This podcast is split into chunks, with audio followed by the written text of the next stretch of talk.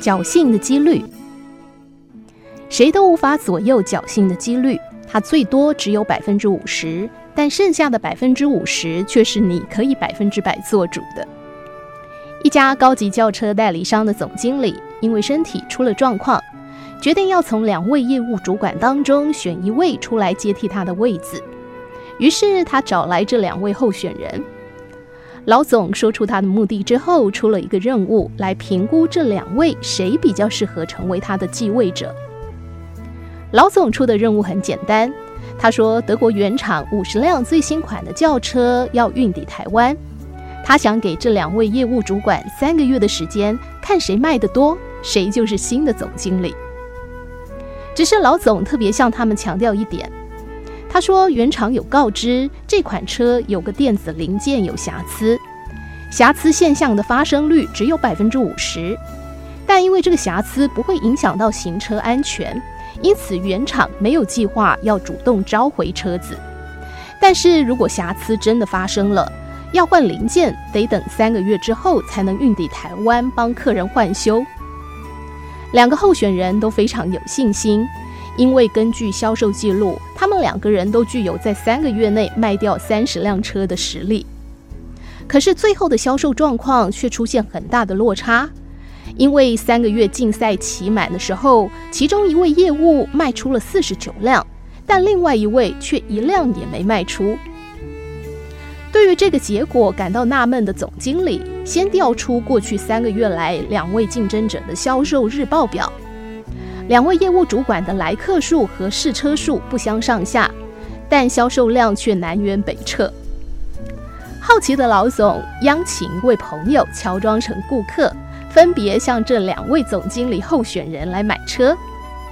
经过详细的介绍，而且煞有其事的试驾了这款新车之后，他的朋友很满意的向这位已经卖出四十九辆的业务主管说：“最快什么时候可以交车啊？”业务主管回答：“可以立刻交车。”老总的朋友回说：“两天内决定。”第二天，老总的朋友又向另外一位没有卖出半辆车的业务主管试车之后，问他说：“请问最快什么时候可以交车呢？”业务主管回答：“三个月。”老总的朋友说：“为什么要这么久？”业务主管说：“因为这款车尽量有限。”我的配额刚好卖完，如果你急着要车，我可以介绍你向我的同事购买，他还有最后一辆。老总在听完朋友的叙述之后，好奇地找来那位落败的 Top Sales，问他为何要将客户往别的业务身上推呢？老总说：“听说在卖出的四十九辆车当中，有三十辆是你介绍的，你为什么要这么做呢？”业务主管回答：“从员工的角度，我有达成销售的责任，因此不能够停止销售这五十辆车。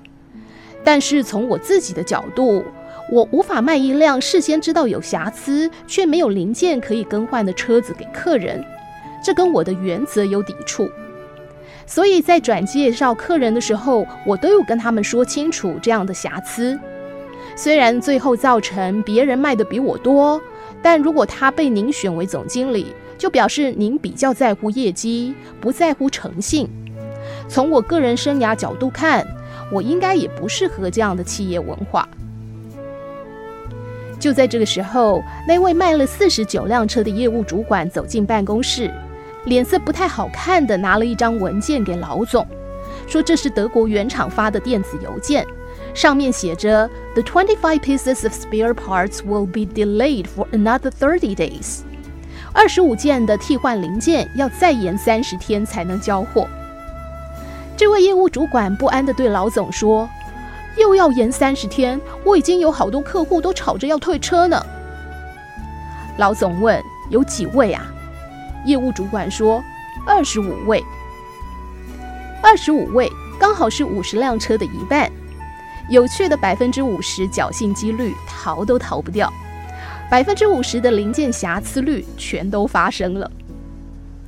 我们都知道，如果你投一百次的硬币，正反面的几率各是百分之五十。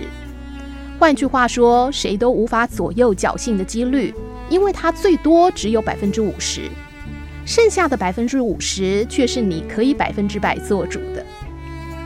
在这个故事当中，卖出车的业务选择了那百分之五十的侥幸几率，没卖出车的业务没有选择侥幸几率。如果你是要买车的顾客，你会跟谁买车？你会选谁当总经理？